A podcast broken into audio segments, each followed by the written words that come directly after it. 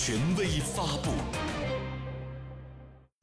十九号下午，正在安徽考察调研的习近平总书记来到合肥市肥东县十八连围生态湿地蓄洪区巢湖大堤罗家团段。习近平看望慰问了陈露、甘磊、铁克燕三位在防汛抗洪中不幸牺牲的同志的亲属。习近平说：“你们的亲人也是我们的亲人，是祖国的亲人，他们是我们心中的英雄，我们都会崇敬他们。每当危难时刻，总有英雄挺身而出，这是中华民族伟大精神的体现。